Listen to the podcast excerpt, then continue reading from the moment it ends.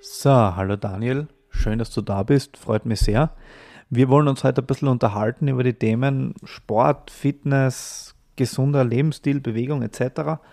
Und die meisten Leute werden jetzt aber nicht wissen, wer du bist. Vielleicht stellst du dir einfach mal kurz vor, wer bist du, was machst du? Sehr gern. Also mein Name ist Daniel Scherf, ich bin Kampfsportler und Jurist. Eine unliebsame Kombination äh, seit, seit meiner Kindheit. Ähm, ich trainiere derzeit Brazilian Jiu-Jitsu, Boxen und Ringen, so gut es die Pandemie zulässt. Ähm, ich bin Schwarzgurt im Brazilian Jiu-Jitsu. Ich war einer der, der ersten lokalen Schwarzgurte in Österreich. Habe vor über zehn Jahren begonnen. Äh, betreibe Kampfsport seit über 20 Jahren. Judo-Kurs, den ich als Kind gemacht habe, nicht mit eingerechnet. Ähm, und seit über 15 Jahren, glaube ich, könnte man sagen, versuche ich mich ein bisschen ernsthafter mit dem Thema Fitness auseinanderzusetzen äh, und mir anzuschauen, was sich da andere Leute dazu gedacht haben. Du bist Schwarzgurt, glaube ich, nicht nur im Jiu-Jitsu, wenn ich richtig bin, oder? Machst du Karate? Auch genau, genau. Ich habe in meinen, in meinen prägenden Jahren mit, mit Shotokan Karate begonnen, habe das für die Zeit intensiv betrieben.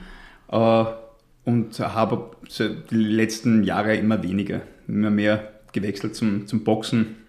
Und immer mehr, es ist auch eine Zeitfrage, ja. immer, immer mehr zum Boxen und Brazilian Jiu-Jitsu. Klar. Zeitlang parallel.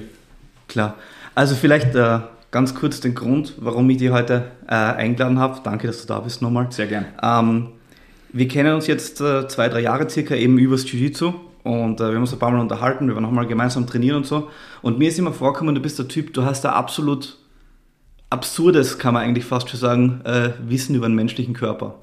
äh, wo kommt das her? Absurd trifft's. Das kommt daher, dass ich meine, die Mindeststudienzeit ziemlich überschritten habe Rechtswissenschaften und mindestens genauso viel Energie für absurde Themen aller Art, meistens irgendwie auf den Körper bezogen, investiert habe.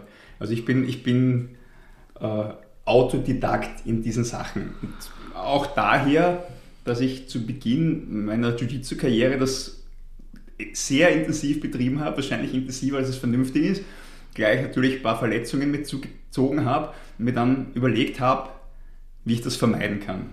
Okay, das heißt, das ist auch äh, aus Mittel zum Zweck entstanden oder aus Notwendigkeit heraus, kann man sagen. Ja, ja, absolut. Ich meine, generell, ich glaube, ich habe eine, eine, eine obsessive Persönlichkeit und ich bin sehr neugierig und offen neuen Sachen gegenüber. Das heißt, das Interesse ist schon mal da, aber wenn es dann auch noch einen, einen Nutzen hat oder wenn es ein Problem gibt, das man für sich selbst lösen kann, dann äh, ist man da gleich viel mehr dahinter.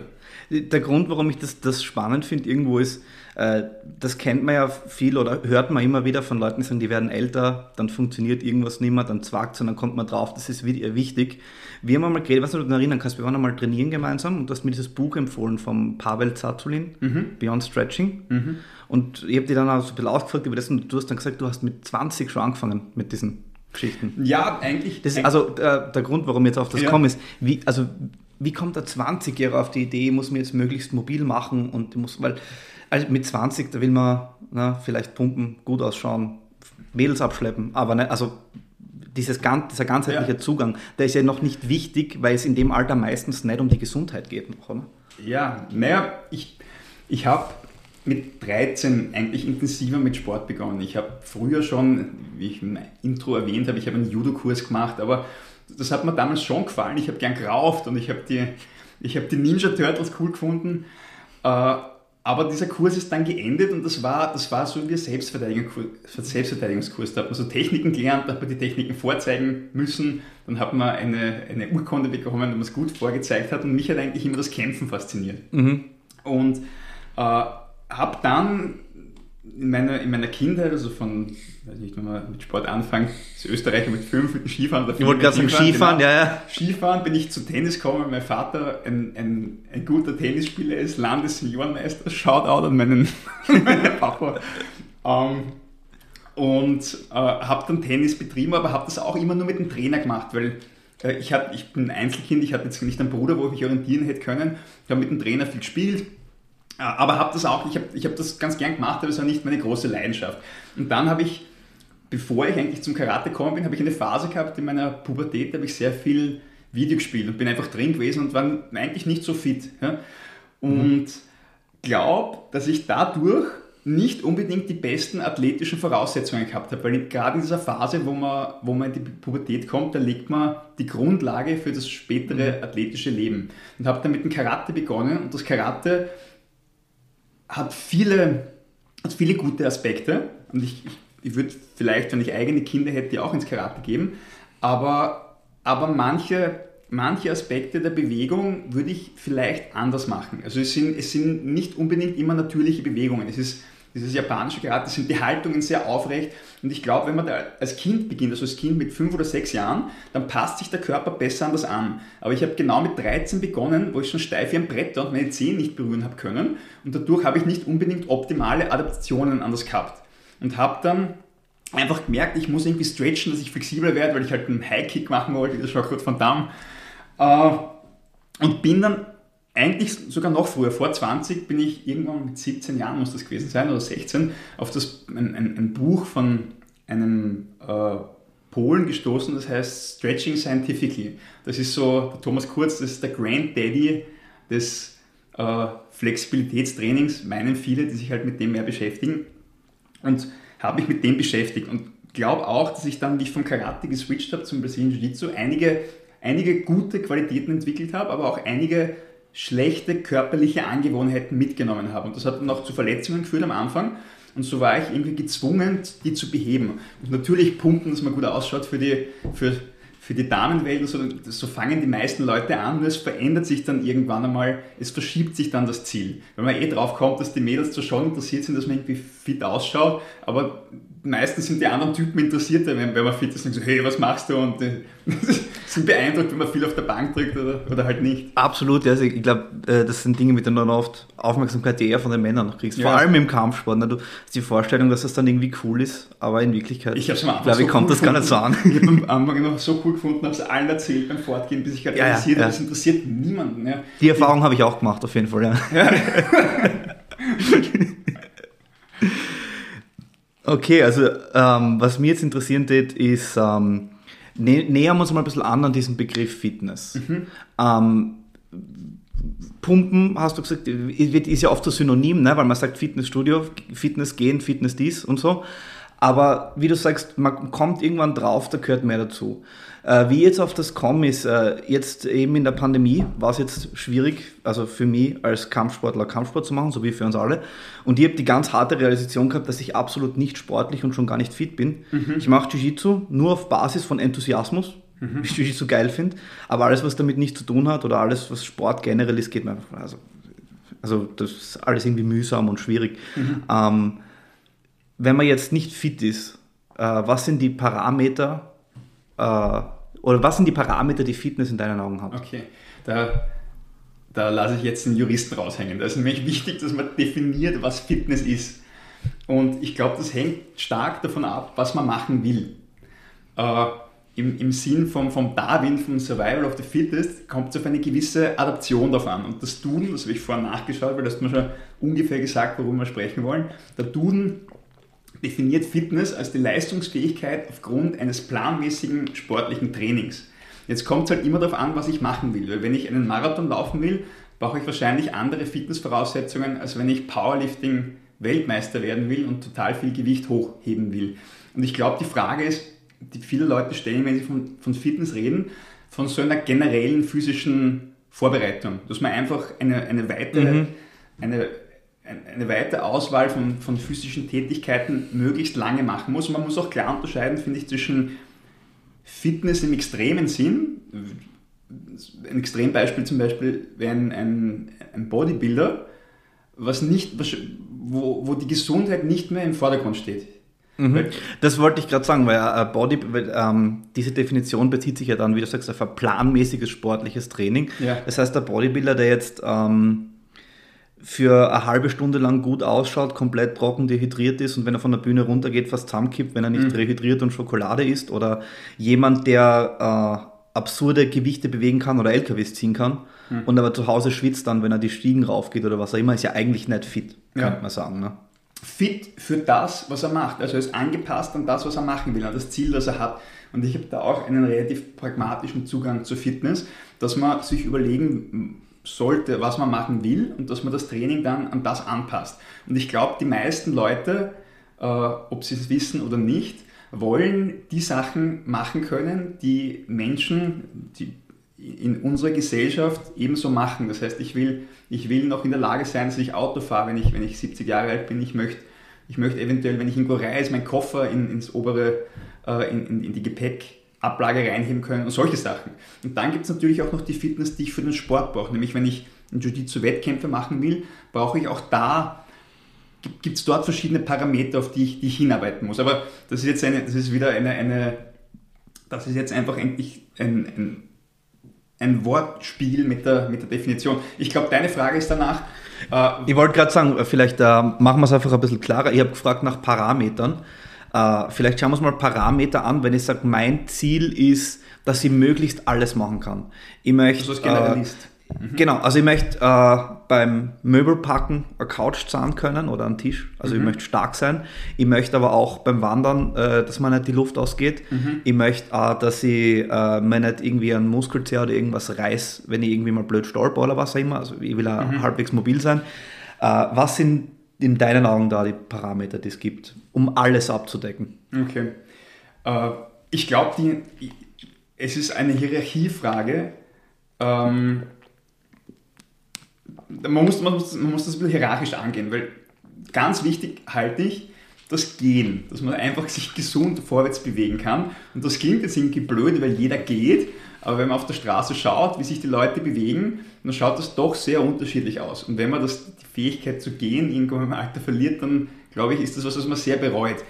Ähm, auch, auch, der Sport, den wir machen, Brazilian Jiu-Jitsu, ist kein lokomotiver Sport. Kein Sport, wo wir jetzt irgendwie einen Ball nachlaufen und uns auf ein Feld bewegen müssen, sondern wir starten im Stehen, da haben wir diese Elemente vom, vom Judo und vom Ringen, und dann sind wir am Boden und kugeln am Boden rum und bewegen uns natürlich schon vorwärts, aber nicht so, wie wir uns im Alltag nicht unbedingt dynamisch. Ich kann mich noch erinnern, wir haben uns, äh, du hast mal gesagt zu mir, äh, Jiu-Jitsu-Leute gehen alle geschissen. Mhm. Habe ich nicht ganz verstanden, wie du das meinst. Ja, das also man sieht bei Jiu-Jitsu-Leuten oft so, so Entenfüße, wo die Zehen nach außen rotiert sind.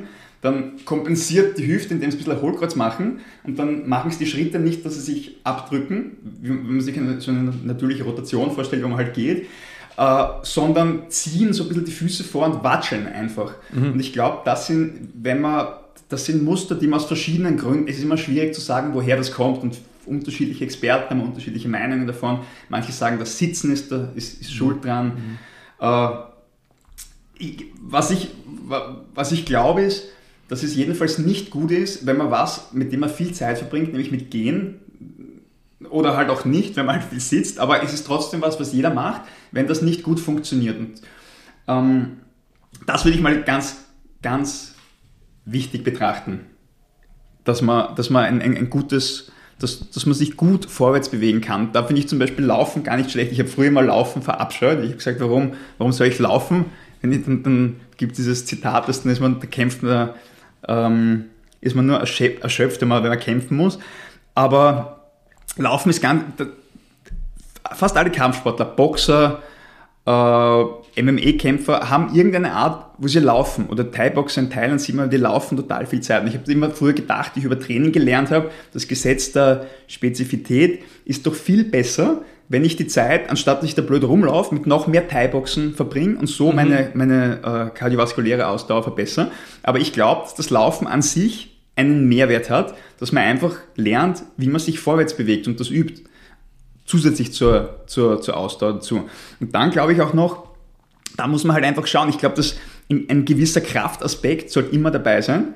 Nur ich finde diese Trennungen oft schwierig, weil viele Leute, du hast vorher das Wort Mobilität gesagt. Mobilität ist ein total, wiederum ein total schwammiger Begriff. Den gibt es eigentlich ist so. Das ist ein Passwort in den letzten Jahren. Ein totales Jahren, ne? Passwort, also Mobility-Training. Ja. Mobility Yoga auch, ne? also Yoga ist zwar klar definitiv alles, was so in die Popkultur reingeschwappt ist in den letzten Jahren. Ne? Ja, ähm, wenn, wenn man sich die, die, die Wissenschaft, ich, ich möchte jetzt nicht tun, dass ich ein Wissenschaftler wäre in der Hinsicht, aber wenn man sich da die, die, die Papers dazu durchliest, dann gibt es das Wort also das Wort Mobilität, Mobilität gibt es schon, aber es bezieht sich nicht wirklich auf Flexibilität.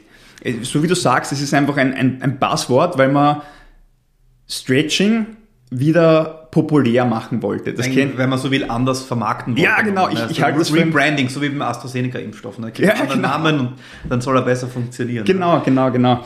Ähm, halt, ich halte, ich, ich bezeichne das jetzt mal als Stretchen, aber ich halte irgendeine Form von, von Krafttraining, von Lokomotionstraining und kardiovaskulären Training, das kann man auch irgendwie kombinieren, von äh, Flexibilitätstraining für sehr, sehr sinnvoll. Also das sind, das sind Komponenten, die ein, ein, ein generelles Fitnessprogramm beinhalten sollte und auch ein spezifisches. Ein spezifisches noch umso mehr, weil meistens, wenn man, je mehr man mit irgendeiner Sportart verbringt, desto mehr Adaptionen hat man in die Richtung. Also je besser ich im Jiu-Jitsu werde, desto schlechter funktioniere ich als genereller Mensch. Weil dann ich, ich, ich Scheiße. Ja, ich verliere. Nicht, nicht notwendigerweise, aber ich, wenn ich, das Powerliften ist immer das Extrembeispiel, ich bin dann der Beste in drei Lifts, aber ich bin in allen anderen Lifts wahrscheinlich nicht so gut. Ich opfer, ich opfer für eine spezielle Adaption den Generalismus. Okay, interessant. Das heißt, da gehen wir jetzt mal davon aus, die meisten Leute machen jetzt kein Jiu-Jitsu, die meisten Leute sind keine extremen Powerlifter. Das heißt, diese Faktoren, wo du sagen musst, für die muss ich irgendwie kompensieren, die muss ich ausgleichen, wo sind die für die meisten Leute? Wo sind die im Alltag? Ich habe mir da aufgeschrieben, zum Beispiel der, der ähm, Sedentary Lifestyle, blöd gesagt jetzt, also mhm. quasi äh, wir alle bewegen uns zu wenig, wir, wir alle sitzen viel rum. Mhm. Äh, das ist vielleicht ein Faktor, den ich, den ich mit sowas meine.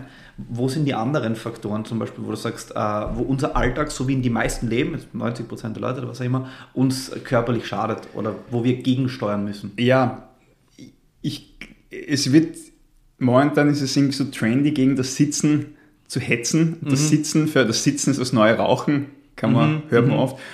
Und ich habe das auch eine Zeit lang, war ich, auf dem, war, war ich in dem Camp dabei und habe das für richtig gehalten, aber ich glaube, es ist, nicht, es ist nicht so sehr das Sitzen, sondern es ist das, was ich sonst nicht mache. Es gibt doch dieses Zitat, das man in Fitnesskreisen immer wieder liest, dass man mit einer Stunde Training am Tag nicht die 24 anderen Stunden ausgleichen kann. Und das, das, hat, schon, das hat schon was Richtiges. Aber ich habe den Eindruck, wenn ich mein, mein, mein Training gut strukturiere, habe ich auch weniger Probleme mit dem Sitzen. Natürlich, man kann beim, beim Sitzen kann man auf die Haltung achten, man kann zwischendurch aufstehen, man kann sich bewegen, man kann so Movement-Snacks zu sich nehmen, aber da braucht man schon ziemliche Konsequenz. Also wenn ich irgendwo woran arbeite, dann sitze ich da zwei, drei Stunden konzentriert äh, und es ist das Wesen vom Konzentriertsein, dass ich dann darauf vergesse, dass ich alle 45 Minuten aufstehe und meine fünf Liegestütze und meine paar Stretches mache. Ähm, ich glaube, ein, ein, eine praktische Sache, die man direkt machen kann, ist mehr gehen. Man sollte, wenn man kann, die Stufen nehmen. Man sollte versuchen, äh, ein Hund, ein Hund ist eine sehr gute Anschaffung für das. Da gibt es Studien dazu, dass Leute mit Hunden länger leben und man ist auch gezwungen, mit dem Tier rauszugehen. Das heißt, man hat auch die Schritte irgendwie dabei. Also ich glaube, okay, ein großer Trick ist irgendwie so die Verhalten, die, dass man die, das eigene Verhalten modifiziert. Weil das ist, das, das ist das Coole, dass wir nicht nur das Tiermensch sind, sondern dass wir, wenn wir einen Impuls haben, diesen Impuls überschreiben können. Wenn ich jetzt Hunger habe und jetzt nach den, äh, nach den Nüssen greifen würde, dann unterlasse ich das, weil ich weiß, dass ich dann ins Mikrofon reinnuschel, wenn ich da jetzt Nüsse kau. Und dasselbe gilt für meine Verhaltensweisen. Der Körper ist extrem gut daran anzupassen. Und das passiert bewusst oder unbewusst. Und gewisse Verhaltensweisen entwickeln sich unbewusst und sind dann schwierig zum ändern. Zum Beispiel Rauchen. Leute, äh, Leute beginnen zu rauchen, weil sie es bei den Freunden sehen, rauchen an, dann wird aus dem Rauchen ein Stressbewältigungsmuster und dann wird es auf einmal total schwierig, dieses Muster bewusst loszuwerden. Deswegen glaube ich, ein, ein, eine große Sache, wenn man die eigene Fitness verbessern will, ist es herauszufinden, wie man die Muster, die man hat, effektiv verändern kann. Okay, interessant. Äh, und wie verortest du diese Muster? An dir selber zum Beispiel. Ähm, also wie, wie beobachtest du dich selber? Wie, wie kommst du dahinter, was deine Fehler sind? Weil wir alle sind ja irgendwo oft in so unseren Abläufen drin, ne? reflektieren mhm. uns vielleicht nicht unbedingt immer oder reflektieren uns gar nicht. Mhm. Und wie wirst du dir dessen bewusst? wo dann deine. Ja, meistens denke ich, weil man in ein, jetzt greife ich zu einer Nuss, wie ich gerade vorher gesagt habe. Ähm, meistens denke ich, wenn man in irgendein Problem, wenn man mit einem Problem konfrontiert wird, ein Beispiel, wenn ich, wenn ich eine Verletzung kriege im Sport oder wenn ich übergewichtig bin und wenn ich irgendwas habe, was ich nicht wollte und das ändern, das ändern will. Ich glaube, das Wichtigste ist mal der Wille, es zu ändern, weil wenn ich erstens mal, wenn ich mir nicht bewusst bin, dass ich es habe, kann ich es nicht ändern. Und dann werde ich mir dessen bewusst und dann muss ich die Möglichkeit haben, äh, dass ich es ändern kann oder ändern will. Weil viele Sachen, das muss nicht bewusst, aber da bin ich, ich, ich weiß, ich sollte vielleicht, ähm, ich sollte vielleicht früher ins Bett gehen, aber ich mache es trotzdem nicht, weil, die, weil die, die Kosten, die ich dafür zahle, noch nicht schlimm genug sind. Wenn ich dann irgendwann so schlafentzogen bin, dass ich die Augen nicht mehr zuhalten, äh, mhm. offen halten kann, dann werde ich anpassen. Also ich glaube, es viele von diesen Sachen, man kriegt dann schon so eine, man kriegt oft einen Warnschuss, wenn irgendwas falsch rennt. Und da, da muss man, wie man diese Sensibilität dafür entwickelt, da, da gibt es sicher sehr, sehr viele unterschiedliche Zugänge. Und da fragst du wahrscheinlich besser, wen es ja, ich, ich wollte gerade sagen, ja, das ist dann Aber ein ganz anderes da muss man Thema. Ja. Also ich, ich finde, es ist wichtig, dass man, dass man sich selbst und andere genau beobachtet. Ähm, dann interveniert und dann aber auch misst, ob die Intervention was bringt. Also es ist ganz, dass man, dass man weil, weil viele Leute einfach eine, eine, eine selbstkritische Haltung und dann auch zu schauen, ob das, was ich gemacht habe, wirklich, denn es ist total wichtig, man sagt so, wenn man es nicht aufschreibt in der, in der Wissenschaft, dann ist es nur Fuckery, dann ist es keine Science und wenn man es runterschreibt, dann wird es dann wird so sein. Und bei den Sachen finde ich, das Messen ist einfach total wichtig. Ob das, was ich mache, auch den Erfolg erzielt, den ich will. Und weil, wenn sie nicht macht, habe ich dann einen, An einen Anhaltpunkt mit mehr Informationen, die ich adaptieren kann. Das finde ich total interessant, gerade in Bezug auf Fitness, weil ich glaube, es gibt wenige Dinge, oder zumindest wenige, die mir untergekommen sind, die so stark geleitet sind von so, wie soll man sagen, Doktrin.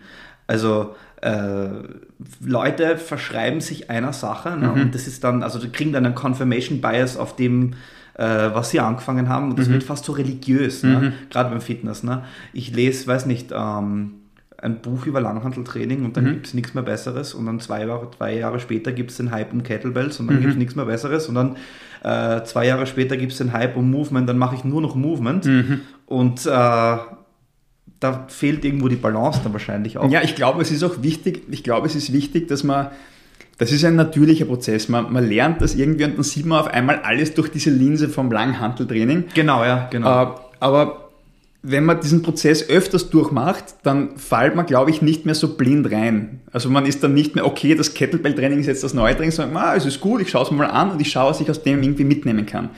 Äh, und dann wirft das die größere Frage auf, wie man, wie man für sich selbst in dem Sinn Wahrheit bestimmt, weil da liest man die, Meinung von den Experten und die widerspricht der eigenen Erfahrung oder man, man hat irgendeinen Kumpel, der macht das so. Also ich finde, dass es wichtig ist, dass man hier das durch verschiedene, wie Filter fast betrachtet. Und man, man, momentan ist es sehr trendy, alles aus, als wissenschaftlich zu bezeichnen. Mhm, ja. Wissenschaftliches Stretchen, wissenschaftliches Krafttraining. Und das ist ein, wirklich ein, ein guter Anpunkt, ein guter Anknüpfungspunkt. Aber äh, das Extrem, also die Karikatur davon ist so der, der, Theoretiker, der alles weiß, aber das selber nicht kann. Und ich glaube, es ist, es, es ist wichtig, äh, dass man auch die eigene Erfahrung nicht unterschätzt. Also die eigene Erfahrung ist natürlich nicht alles. Nur weil es für mich funktioniert, heißt nicht, dass es für einen anderen funktionieren kann. Aber es ist, finde ich mal, ein starker Anhaltepunkt. Dann kann man Freunde fragen, die in dem Gebiet gut sind. Also sich eine Expertenmeinung, also kein, kein ausgeschriebener Experte, sondern einfach irgendwen aus einem Umfeld, der das macht, fragen, wie es der macht. Weil wenn ich zum Beispiel jetzt höre, die neue Schokoladediät ist der, ist der Renner, dass ich Gewicht verliere und ich habe einen Kumpel, der nur Schokolade isst und ich sehe, okay, vielleicht funktioniert es nicht so gut, gibt man das schon mal an, an, an Anhaltepunkt. Dann finde ich irgendwo ein Paper, wo drin steht, okay, Schokoladenkonsum korreliert mit Gewichtszunahme. Äh, und dass man einfach immer versucht, äh, über mehrere Filter das zu verifizieren, dann läuft man nicht Gefahr, dass man so blindlings in irgendwas reinfällt und sich da verrennt. Ich meine, wenn, wenn, mit deinem Beispiel mit, mit dem Gewichttraining. Ich lese, ich lese irgendwas, eine, eine Aussage im Gewicht im, im, im Langhantelbuch. Ich lerne, äh, Langhanteltraining ist das Beste, um Muskeln aufzubauen. Mhm. Dann schaue ich zum Beispiel, könnte ich mir sehr muskulöse Individuen anschauen und könnte schauen, wie die trainieren. Wenn ich jetzt sehe, da ist einer dabei und der trainiert nur mit Kurzhanteln, dann könnt, ist, ist das schon mal ein Anhaltepunkt dafür, dass es vielleicht mhm. nicht so ist. Okay. Es ist jeder, jeder dieser Ebenen an sich ist absolut, absolut mit Fehlern behaftet. Ich habe meine eigenen Biases, ich habe den, den Confirmation Bias, ich habe kleine, äh, kleine Sample-Gruppen, wenn ich das bei einem anderen sehe. Aber je mehr Filter ich drüber lege, desto eher ist die Wahrscheinlichkeit, wenn ich da, wenn ich da einen, einen Fehler in meinem Denken drin habe, dass ich ihn bemerke. Also war das dann quasi auch dein Ansatz oder weil, man, weil ich dich zu Anfang gefragt habe, wo kommt deine Expertise her, ist ja für einen Juristen vielleicht jetzt nicht unbedingt üblich, dass die äh, großes Know-how haben zu Fitness. ist viel Trial and Error dann, ne? Viel Trial and Error, aber immer versucht das Ganze halt auch mit, man muss, finde ich, ein, ein, ein, Gleichgewicht finden zwischen der Theorie, zwischen dem, was man selber ausprobiert äh, und eben zwischen anderen Filtern, wie man für sich äh, Wahrheit bestimmt. Mhm. Ist ja jetzt auch gerade ein ein, ein heißes Thema, was wahr ist.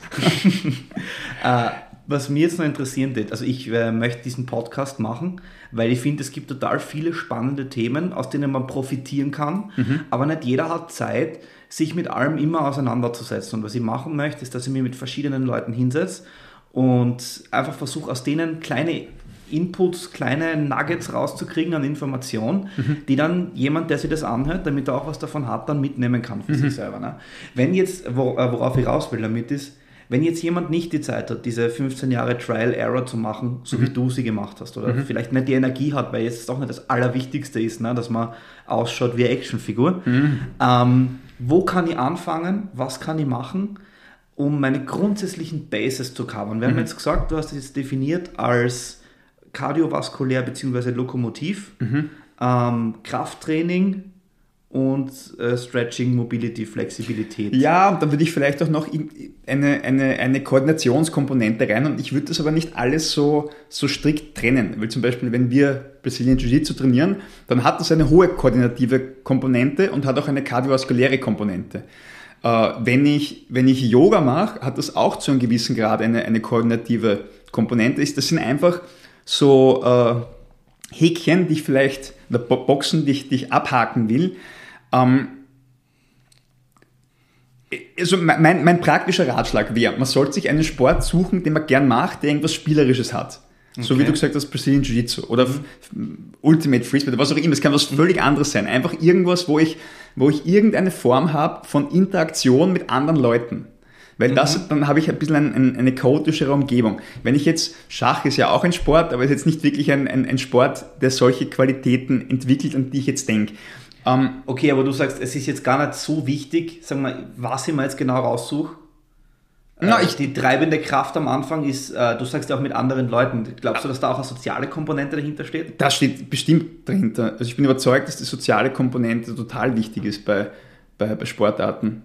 Ähm, ist die, die anderen Leute, ich meine, es ist eine Sportart mit anderen Leuten, es ist so wie wenn ich, ich, ich, ich meine, ich, ich rede jetzt über Tanzen oder werde jetzt über Tanzen reden. Ich bin wahrscheinlich der Letzte, der über das reden sollte, aber ich habe großen Respekt dafür und ich habe Interesse und vielleicht werde ich das Thema nochmal angehen. Aber ich kann jetzt, ich kann allein tanzen, dann hat das einen koordinativen Aspekt. Oder ich kann mit einem Partner tanzen, dann hat das, dann lernt man oft Muster und äh, gibt diese Muster wieder. Oder die, die große die große Königsdisziplin meiner Meinung nach ist wie, wie beim Kämpfen das Sparring oder dieses Improvisationstanzen, wo ich auf das, was der andere macht, reagieren muss. Weil da trainiere ich Qualitäten wie Reflexe, da trainiere ich mein, äh, mein, meine Sicht, da trainiere ich einen Haufen Qualitäten, die ich eben, wenn ich allein bin, nicht entwickeln. Deswegen mein, deswegen mein, äh, irgendein Teamsportarten sind großartig für sowas. Äh, einfach eine, eine Sportart, weil man da auch eine hohe Compliance dann hat. Wenn ich irgendwas finde, was mir Spaß macht, dann bleibe ich dabei. Und von dort startet es für die meisten Leute. Dann spielen sie Fußball und denken sich, ja, ich würde jetzt gern, ich würde gern mehr Tore schießen. Dann gehen sie laufen, damit sie schneller sind. Dann merken sie, okay, mein Knie tut weh. Dann kümmern sie sich ein bisschen mehr Flexibilität. Also das finde ich ein guter Startpunkt, dass man sich einfach einen, einen Sport sucht, oder Sportarten ausprobiert, bis man irgendwas findet, was einen Spaß macht und von dort dann ausgeht. Und dann fürs Wissen selbst, glaube ich, ist das, das Einfachste, wenn man sich am Anfang einen Trainer nimmt oder irgendwen nimmt, der schon ungefähr dort ist, wo ich hin will äh, und so quasi einen Abkürzer nehmen, weil dann spart man sich viel von dem Trial and Error Mhm. Hat, man steht quasi auf den Schultern vom Giganten, weil der Trainer hat das ja auch nicht erfunden meistens, sondern der hat auch Lehre gehabt. Und ich spare mir so viele Fehler. Sagt der Konfuzius sagt so, die, die, äh, aus, aus, aus den Fehlern, frei übersetzt, aus den Fehlern vom anderen zu lernen, ist so die nobelste Art des Lernens. Ja, und wenn ich den Fehler selber mache, dann merke ich es mir vielleicht sehr gut, aber wenn ich es bei beim anderen sehe, dann spare ich mir eben die möglichen Leiden, äh, die ich durchmachen hätte müssen, wenn ich selber drauf gekommen bin. Also ich würde, das habe ich auch bei mir, wie ich zu trainieren begonnen habe, ich habe einen Zehnerblock beim Trainer genommen, habe hab, hab da zumindest mal was gehabt, mit dem ich anfangen habe können und von dort aus ist es dann gestartet. Also ich würde würd sagen, sich einen Sport suchen, der einem interessiert und out, outsource, das, das Wissensmanagement outsourcen, wenn anderen dafür zu bezahlen, zumindest am Anfang und für die Basics und dann von dort kann man, kann man gut losstarten. Interessant, das ist ein interessanter Ansatz. Äh, ich möchte jetzt noch auf eins zurückkommen, was du vorher gerade gesagt hast, nämlich das äh, Soziale, beziehungsweise was ich mit anderen Leuten gemeinsam mache. Ähm, Glaubst du, dass es auch, weil wir jetzt gerade Fitness definiert haben mit verschiedenen Parametern, dass es eine Art psychische Komponente gibt oder sozialpsychologische Komponente gibt? Ähm, die, die Frage ist, ob ich glaube, dass die, die Psyche einen großen Einfluss auf die Leistungsfähigkeit hat. Mhm. Äh, bin überzeugt davon. Ja. Äh, ich, ich, ich würde das generell nicht so betrachten. Also ich, ich, ich habe nicht, ich habe kein duales Weltbild von meinem Körper und von der Psyche, sondern die, ich glaube auch, dass man das so sagen kann, dass das ziemlich nachgewiesen ist, dass sich die wechselseitig beeinflussen. Und ich glaube, dass ein, dass ein, ein, ein fitter Körper gute Auswirkungen hat auf die Psyche, aber andererseits ein, ein, eine, eine stabile Psyche die Fitness vom Körper besser ermöglicht. Und um jetzt auf diese, um auf die Leistung selbst zu kommen, ähm, bin, also ich bin überzeugt davon, dass wenn es jetzt zum Beispiel um einen Wettkampf geht, dass ich im, Wettkampf meine Leistung abrufen kann, diese, diese Sachen, äh, es, es, gibt, es gibt manche, zum Beispiel im Karate, in, Kampf, in Kampfkünsten, manche machen ja die, die Unterscheidung zwischen Kampfkünsten und Kampfsportarten. Und die Kampfkunst ist das Noble, meistens kommt aus Asien und ist so ein bisschen mystifiziert. Äh, und der Kampfsport ist das, das Boxen und das Ringen, das, das, sind, das sind die Proleten, die sich dort prügeln.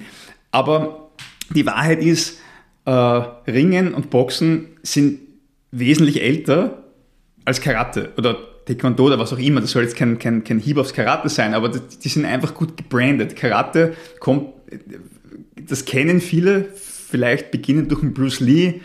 Ähm, wobei beim Bruce Lee waren die Karateka immer die Bösen, weil er selbst hat ja sein Chikondo gemacht und sein eigenes Ding und Kung Fu. Ähm, aber bei uns ich habe lang Kinderkarate-Training gehalten und die Eltern geben ihre Kinder ins Kinderkarate-Training, weil sie glauben, sie machen was gut, Gutes für Mind, Spirit, Body und dann kommen, dann kommen da so eine, eine, ein Schwall von Passwörtern. Karate ist mit lauter positiven Sachen assoziiert und Boxen und Ringen oft nicht so. Wobei ich glaube, die, die meisten Benefite, die meisten psychologischen Benefite hat man durch das sich messen mit anderen. Gerade beim Jiu-Jitsu, du wirst das sicher kennen, wenn man glaubt, man ist der Beste, kriegt man auf einmal drauf und wird submitted und man kriegt sofort einen, einen, einen Dämpfer und das hält das Ego ein bisschen in, in Check, wenn es schnell passieren kann. Und bei, bei den Kampfkünsten, die sich eben nicht messen, die sagen, ah, ich spare nicht, weil das ist, das ist tödlich, dann habe ich diesen Kontrollmechanismus nicht.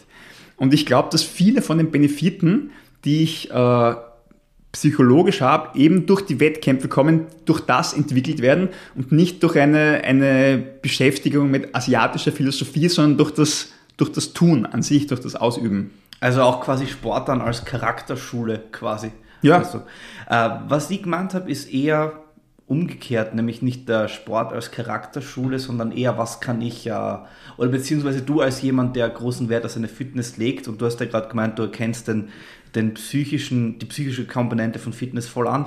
Gibt es Dinge, die du tust äh, auf psychischer Ebene, auf mentaler Ebene, um, um fitter sein oder sportlich besser zu performen? Es gibt ja zum Beispiel Meditation, autogenes Training, diese ganzen mhm. Sachen. Hast du da auch die damit auseinandergesetzt einmal? Ja, es ist eben, eben jede, jede Karatestunde beginnt mit dem César, wenn du das schon mal gesehen hast. Das stehen alle in so einer Reihe und dann setzen sie sich hin und dann konzentriert man sich nur auf die Atmung. Das ist so, es ist keine Meditation, das kommt nämlich aus dem Zen, es ist genau eine Nicht-Meditation, wo du an nichts denkst, um den Geist frei zu kriegen. Und ich glaube, dass gewisse Strategien, wie man mit dem eigenen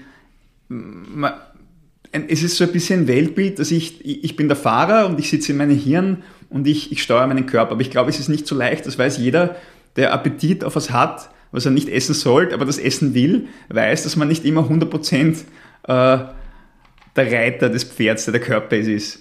Ähm, und ich glaube, dass gewiss, gewisse Übungen, eben wie du gesagt hast, Meditationsübungen, ähm, sehr sinnvoll für das sind, aber ich glaube, das meiste holt man sich durch die Ausübung vom Sport selbst. Mhm. Wenn man, ich, ich finde, es ist oft so, diese mentale Komponente ist so ein bisschen äh, glorifiziert, auch manchmal aus Marketingzwecken, weil Leute Mental, Metalltraining verkaufen wollen. Ich glaube, das meiste holt man sich in der Beschäftigung mit der Sache selbst. Ich glaube sehr stark an das Prinzip äh, der Spezifität, ähm, dass ich darin besser werde, was ich mache. Und wenn ich besser bei Jiu-Jitsu-Turnieren performen will, ist das natürlich hilfreich, wenn ich unter einem Wasserfall meditiere und auf einem Bein stehe und, und irgendwelche Schüsseln balanciere. Aber ich glaube, das meiste bringt, wenn ich an Jiu-Jitsu-Wettkämpfen teilnehme, dann werde ich in der Hinsicht mental stärker. Und wenn es da irgendwelche Hürden gibt, dass ich, dass ich äh, pathologisch gestresst bin oder so, dann kann man sich vielleicht die Intervention von einem, von einem Experten zurückgreifen. Aber ich glaube ich glaube an viele Sachen, an autogenes Training, Selbsthypnose ist sicher, sicher was, was man sich anschauen kann. Atem, Atemtraining, äh, jede, jede Art von ähm, Körperwahrnehmung. Gibt es das sogenannte somatische Training. Das ist, ist einfach ein, ein wo, wo ich meine Bewegungen und die Übungen, die ich mache, sehr bewusst mache, um so eine bessere äh, Verbindung zwischen Geist und Körper zu bringen. Ich glaube, dass das auch so sekundäre äh, Benefite hat, dann für meine, für meine Performance und für meine geistige Gesundheit sozusagen. Okay, also ähm, was mir jetzt auffällt, ist, dass äh, ich erwartet habe, dass du mit lauter Dingen kommst, die ähm, fachspezifisch sind, die komplex sind, die man vielleicht auf die man nicht kommt, aber eigentlich jetzt wir sitzen da und ich habe dich jetzt befragt zu den Dingen, die man machen kann und du bist eigentlich sehr grundsätzlich unterwegs. Heißt, viel gehen ist wichtig. Äh, such dir irgendeinen Sport, mach ihn, mach ihn gern, mach ihn häufig. Es ist nicht unbedingt so wichtig, was es ist. Man muss sich in nichts reinsteigern. Such dir einfach einen Trainer, solche Dinge. Ne? Mhm. Du musst nicht 100 äh, mentale Komponenten noch mit einbeziehen, weil das meiste kriegst du eh von selber. Es ist immer die Frage, für wen man spricht. Also wenn, wenn das jetzt für die... Für klar, klar, aber also das bringt mich zu meiner Frage. Glaubst mhm. du, dass das ganze Thema äh, vielleicht, vielleicht aus kommerziellen Gründen oder aus welchen auch immer ein bisschen überverkompliziert wird? Mm. Weil man kann ja oft das mhm. Gefühl bekommen, je nachdem, was man liest oder mit wem man sich auseinandersetzt, ähm, dass eigentlich schon, äh, egal was du machst, du machst falsch, du müsstest alles wissen, du müsstest, ja. äh, um nicht irgendwas zu schädigen ja, oder irgendwas ja, negativ zu beeinträchtigen, müsstest du äh, zuerst einmal äh, ein Medizinstudium machen, um dann überhaupt mhm. sicher Kreuz zu heben. Ne? Glaubst du, dass das, äh, dass man, dass das überkompliziert wird und wenn ja, warum? Okay, da muss ich jetzt ausholen. Ähm, äh, zu Beginn, wie ich Karate trainiert habe, äh, habe ich mich mit Zen-Literatur ein bisschen beschäftigt.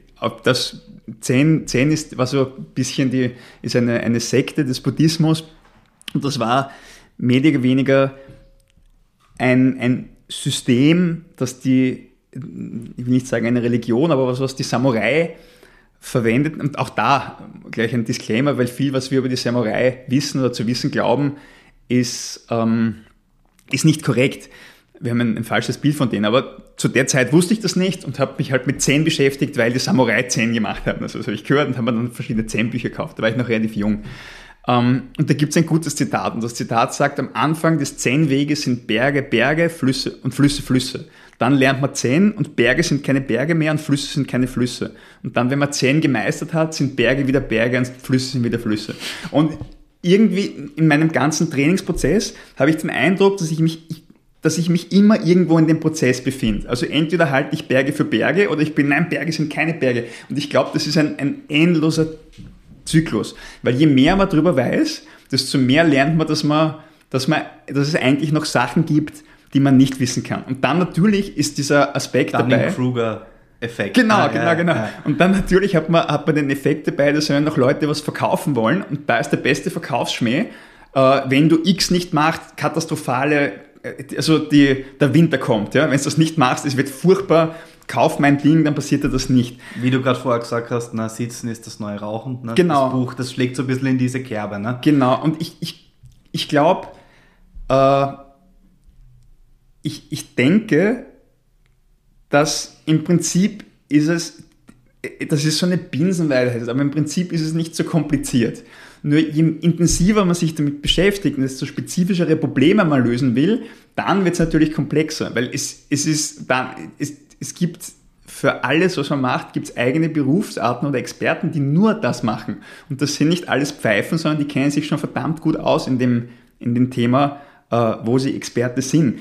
Äh, es ist die Frage, wie viel Komplexität brauche ich.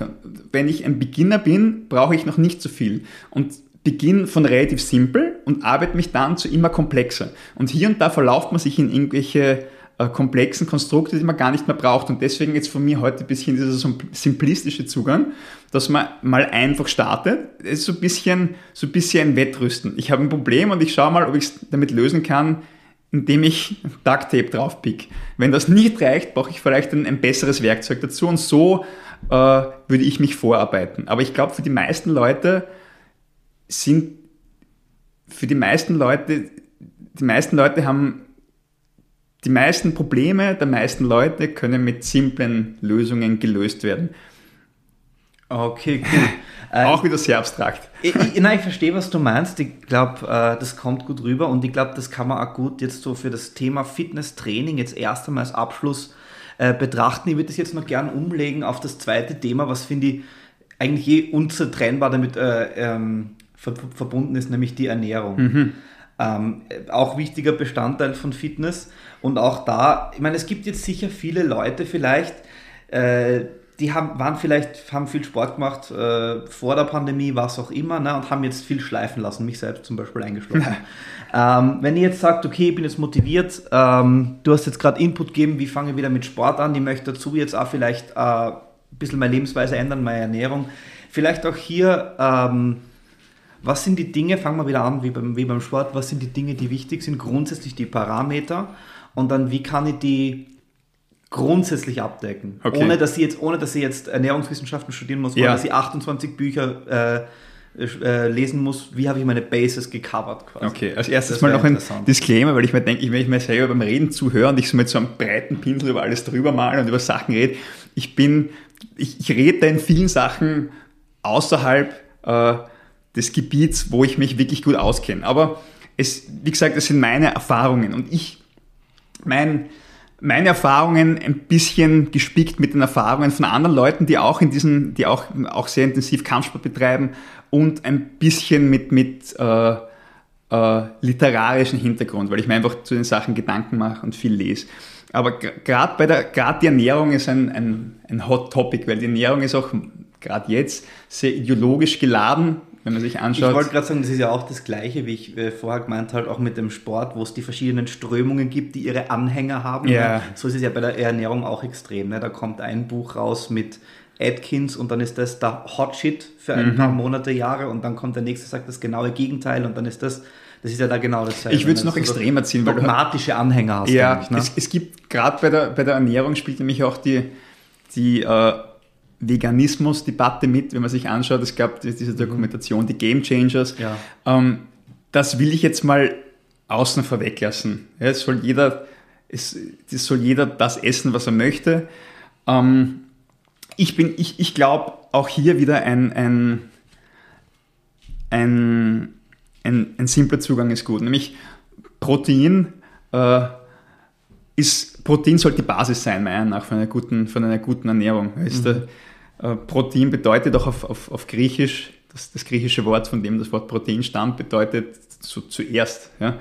Ähm, Finde ich interessant, weil ähm, das Protein gut ist, gut, das wissen die, die sich mit Ernährung auseinandersetzen, dass Protein wichtig für uns ist, dass wir das Protein bestehen, ist vollkommen klar. Wenn man äh, Pumper ist, dann trinkt man Eiweißshakes, das ist sowieso Standard, ne? aber die Debatte ist eigentlich immer eher um, was ist mit Fett, was ist mit Kohlenhydraten. Ja. Äh, also auch, auch dazu dem mein, mein Zugang, ich habe alles ausprobiert, ich habe ich hab ketogene Diäten gemacht, ich habe äh, ich mit Fasten habe ich mich lang beschäftigt. Das geht, schlagt eine ähnliche Kerbe wie ketogene Diäten. Ich habe Low Carb Diäten gemacht. Ich habe High Carb Diäten gemacht. Ich habe gebalgt, damit ich ultramuskulös werde und habe halt alles gegessen, was die Seafood Diet, alles was in Sicht war. Ähm, ich glaube, ich glaube, wichtig ist es, man, man sollte schon, also für, auch wieder eine Frage nach dem Ziel. Und mein Ziel ist es, eine, eine möglichst gute Körperkomposition, äh, gute sportliche Leistungen und das zu vereinbaren mit, dass das Ganze einfach ähm, erhaltbar bleibt über einen, einen, längeren Rahmen, also bis ich dann 120 alt werde. Ja. Ähm, und da würde ich auch, auch in der Hinsicht, weil, weil der klassische Pumper oder Kraftsportler, die können ja gar nicht genug äh, Protein kriegen. Ich glaube, man kann auch zu viel Protein kriegen. Es ist bei, bei, bei vielen Sachen, es gibt so eine, es gibt so die, die Goldilocks-Zone, also so die, den, den Sweet Spot in der Mitte, wo man nicht zu viel und nicht zu wenig hat. Und das hängt halt auch von den Bedürfnissen davon ab. Und wenn, wenn man sehr viel Kraftsport macht, hat man bestimmt höhere Proteinbedürfnisse, als wenn ich das nicht mache. Und bei Fett, Fett und, und, und Kohlenhydrate sehe ich als die, als die Energielieferanten. Ähm, und in meiner momentanigen Ernährung versuche ich entweder das eine höher zu halten oder das andere. Das heißt, ich, ich das hat jetzt auch nicht so wirklich eine wissenschaftliche Basis, aber ich würde, ich würde, wenn ich sehr viel Fett konsumiere, würde ich ein bisschen die Kohlenhydrate zurückschrauben. Und wenn ich sehr viel Kohlenhydrate konsumiere, würde ich die, Kohl, die, die, die Fette zurückschrauben. Nicht, weil im Sinn vom, von der Trennkost, weil das dann irgendwie im Magen nicht funktioniert, sondern einfach nur, dass ich meine Gesamtkalorienbilanz nicht überschreite. Okay, also auch hier wieder sehr grundsätzlich. Ne? Ja. Man, man könnte jetzt mit allem anfangen. Du sagst jetzt mal Baseline Kalorienbilanz. Ne? Kalorienbilanz ist schon, ist, ist, es ist nicht das, das Einzige, weil die Leute, man generell, man verfahrt sich gerne auf Sachen, die man messen kann. Nur das Problem ist, wenn das, was ich messen kann, dann das Ziel wird, dann ist es keine gute Messeinheit mehr, weil das Ziel soll sein, dass ich Gewicht zunehme, dass ich Gewicht abnehme, dass ich meine Gesundheit verbessere, was halt mein, was halt mein Ziel ist. Und die Kalorien an sich sind ein Modell. Es gibt auch im Kalorienmodell Kritik, dass ein, ein Gramm Protein hat äh, vier Kalorien, dass das auch nicht ganz stimmt, weil es braucht der Magen eine gewisse Menge an Energie, dass er das verbrennt, also sind es eigentlich nur 3,2, aber es kann auch falsch sein, ich weiß nicht, ob ich das richtig im Kopf habe. Ähm, es ist ein Modell, aber es ist was, was ich, es ist mal was, woran ich mich orientieren kann. Und die, man hört oft von Leuten, dass sie kein Gewicht abnehmen können und dass das, das, das hormonelle Gründe gibt oder ich, ich verliere Gewicht, wenn ich jetzt die Kohlenhydrate weglasse. Ich glaube, auch hier gibt es Hierarchien und ganz relativ weit oben in der Hierarchie stehen die Kalorien. Weil wenn ich jemanden keine Kalorien fütter über einen längeren Zeitraum, wird der abnehmen. Das ist ein, ein Grundprinzip der Physik, weil wo soll er die Energie hernehmen? Außer er kann sich von Sonne ernähren, was manche hier auch glauben. Ähm, hat, hat, hat der Körper keine Energie, verbraucht der Körper Energie und die muss er irgendwie zuführen. Woher er das dann nimmt, ob der Körper das dann primär aus der Muskelmasse nimmt, was man nicht will, wenn ich abnehme, dass ich dann die Muskeln verliere und das Fett behalte, das ist eine andere Frage. Aber das spielt nicht nur die Ernährung mit, sondern das spielt auch mein Training mit. Ähm, ich finde, da darf ich kurz mhm. einhaken, ich finde das jetzt ganz interessant, dass du gesagt hast, äh, das ist hierarchisch. Vielleicht, wenn wir das jetzt als heuristische, heuristisches Modell hernehmen können, diese Hierarchie, von der du sprichst. Ganz oben stehen die, äh, die Kalorienbilanz. Was ganz unten ist, ist wahrscheinlich uninteressant, weil es sowieso zu spezifisch ist. Aber vielleicht, was kommt danach in deinen Augen, nach deiner Erfahrung, die nächsten zwei Steps dieser Hierarchie, die auch noch sehr grundsätzlich sind? um, äh, um Gewicht zu verlieren, Gewicht zuzunehmen oder einfach gesund mich zu ernähren? Äh, vielleicht im Hinblick auf unsere aufgestellte äh, Fitness-Performance, nämlich möglichst generell für alles in der Lage zu sein. Das schließt dann ja natürlich äh, einen normalen Körperfettanteil irgendwo auch mit ein. Ne? Ja, na, ich würde sagen, Kalorien angepasst an meinen Bedarf. Ich esse auch an den Tagen, wo ich mehr trainiere, esse ich mehr. Wenn ich jetzt eine super harte Jiu-Jitsu-Session hinter mir habe, aber das, das Auto der Körper eh. Habe ich mehr Appetit und, und esse mehr. Und es sollte über lange Zeit gesehen, glaube ich, macht es wahrscheinlich Sinn, wenn, wenn, wenn die Kalorien angepasst, Kalorienzufuhr angepasst ist an meinen Kalorienverbrauch. Und je nachdem, was ich will, ob ich zunehmen will, ein bisschen mehr oder ob ich abnehmen will, ein bisschen weniger. Was, was jetzt äh, eine Sache ist, dass die meisten Leute die sich mit dem nicht beschäftigen, sehr schlecht darin sind einzuschätzen, wie viel Kalorien sie zu sich nehmen. Deswegen empfehle ich es oft, wenn, ich, wenn Leute mich fragen, wie sie, wie sie ab- oder zunehmen können, da gibt es Apps, dass man wirklich mal eine Woche lang trackt oder zwei Wochen lang trackt, was man isst. Da kann man den Barcode scannen, dann gibt man ein, wie viel Gramm ich davon gegessen habe. Wenn du redest von MyFitnessPal, Zum Beispiel. wie sie alle heißen. Na. Genau, genau, genau. Ja. Dass ich einfach mal ein Gefühl dafür kriege, was, was wie viel Kalorien hat, weil auch dazu gibt es Studien und die Leute, dass ich es nicht verdrehe, sie unterschätzen, wie viel Kalorien sie essen. Sie essen, die essen 3000 Kalorien und sagen, ah, ich esse eh nur 1000 Kalorien und ich kann kein Gewicht abnehmen. Oder in die andere Richtung, oft die, die, bei Typen eher so die Hardgainer, die sagen, ja. ah, ich esse eh so viel und dann schauen wir was essen und dann essen sie eine, eine halbe Pizza und ein Packel Zigaretten dazu. Ähm, also Kalorien angepasst an, an, an Bedarf und ich glaube, es ist auch sehr wichtig, äh, die die Nahrungsquelle. Also dass das wirklich gute, es gibt dieses If it fits your macros, mhm. die sagen, es ist eigentlich wurscht, was du isst, du musst halt genug Protein kriegen. Da betrachte ich das Essen quasi nur als die Makros, also als, mhm. als Eiweiß, äh, Fette oder Kohlenhydrate und wo die herkommen, ist wurscht. Das glaube ich nicht, weil es gibt auch Mikronährstoffe, es gibt Mineralstoffe, es gibt, äh, es gibt Zusatzstoffe und wenn ich jetzt meinen Körper zubombt mit, mit Mikrowellenessen, glaube ich, tut meinem langfristig keinen Gefallen. Kurzfristig kann ich auch nur mit, mit äh, Chicken Nuggets von Mackie abnehmen, aber langfristig, und da wird es wieder ein bisschen komplizierter, ist das wahrscheinlich, weil das, der Körper ist ein sehr komplexes System, sind das wahrscheinlich, ist das wahrscheinlich keine gute Entscheidung. Klingt äh, erstmal naheliegend, das wird, das wird den meisten, das werden, werden die meisten wahrscheinlich auch aus dem Bauch raus äh, richtig beantworten, dass die Chicken Nuggets nicht unbedingt die beste Diätoption sind. Äh, nichtsdestotrotz, was mir jetzt noch interessieren tät, ähm, wann wird Ernährungsverhalten aus deinen Augen, oder zum Beispiel, wenn du sagst, okay, ich vermeide jetzt Chicken Nuggets, mhm. ich vermeide jetzt die Schokolade, äh, ich track jetzt mein Essen, was wir gerade geredet haben, da wird es ja interessant, ne? quasi dann, also tracken heißt ja dann quasi alles, was ich konsumiere, mhm. gebe ich dann in meine App ein, habe dann meinen Kalorienbedarf irgendwie ermittelt und das sagt mir dann, mhm. äh, wie ich da bin, ob ich jetzt quasi heute noch was essen kann, ob ich heute nichts mehr essen kann. Glaubst du, dass Ernährung äh, zur Neurose werden kann? Oder wann, also gibt es da einen Point of Diminishing Returns? Äh, worauf ich hinaus will, ist, wenn ich irgendwann dann das, was ich esse, nur noch ausrichte, danach, danach ob es mir mein Handy, meine App erlaubt, mhm. pervertiert ausgedrückt jetzt, ja, mhm. überspitzt, äh, tut man dann mehr Schaden? Oder wo finde ich da mein, meinen Trade-off, meinen Sweet ja, Spot? Ich sage, was macht nur Sinn und was nicht? Ich bin überzeugt, dass, das, äh, dass es diesen Punkt gibt. Und ich glaube, es ist, es ist dann problematisch, wenn es andere Bereiche negativ beeinflusst. Also wenn ich meine Freundin immer treffe, weil ich nicht draußen essen kann, damit ich auf meine Makros komme. Aber das ist eine sehr individuelle Entscheidung, wann das für mich ist. Weil wenn ich Bodybuilding-Champion werden will, dann werde ich das wahrscheinlich machen müssen. Aber die meisten Leute wollen das halt nicht. Das ist, das ist, die Frage ist eigentlich nach der Identität, was ich will. Und man sieht oft Beginner und dann kriegen diese Beginner einen Bodybuilding-Ernährungsplan mhm. und hat, der hat nichts mit dem Ernährungsplan verloren. Das sollte einfach mal ein bisschen weniger essen. Wieder, wieder eigentlich eine Hierarchiefrage und einzuschätzen, wo ich bin. Und auch bei der Ernährung, wenn ich wenn ich jetzt zum Beispiel, ich würde das alles staffeln.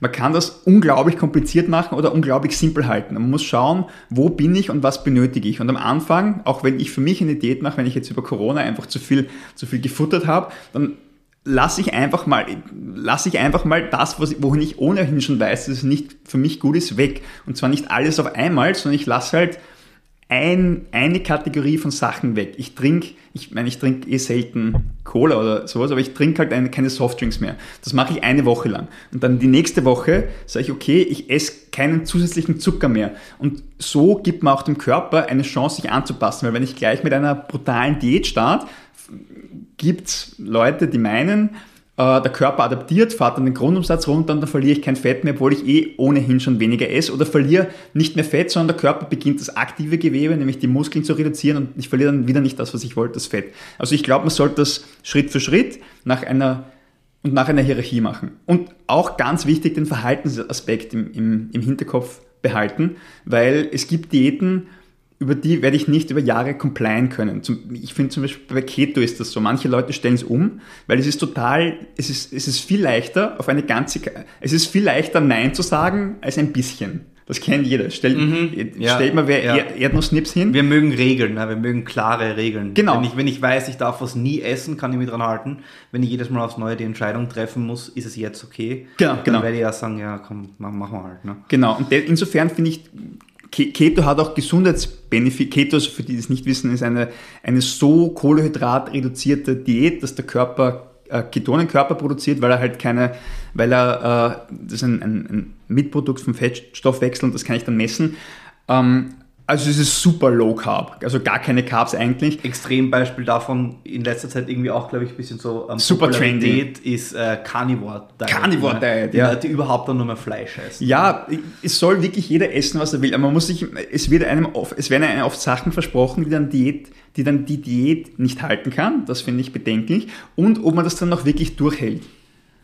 Es gibt viele, viele Leute, die auf so eine extreme Diät umstellen, stellen auch später wieder zurück um. Und vielleicht war es eine lehrreiche Erfahrung oder vielleicht man sich die, die Erfahrung sparen können. Also ich glaube, als Startpunkt ist wahrscheinlich Start, Ausgangspunkt ist, eine gemäß, ist ein gemäßigt vielleicht nicht, nicht schlecht, aber man lernt andererseits auch mehr aus Extremen als aus dem Gemäßigten.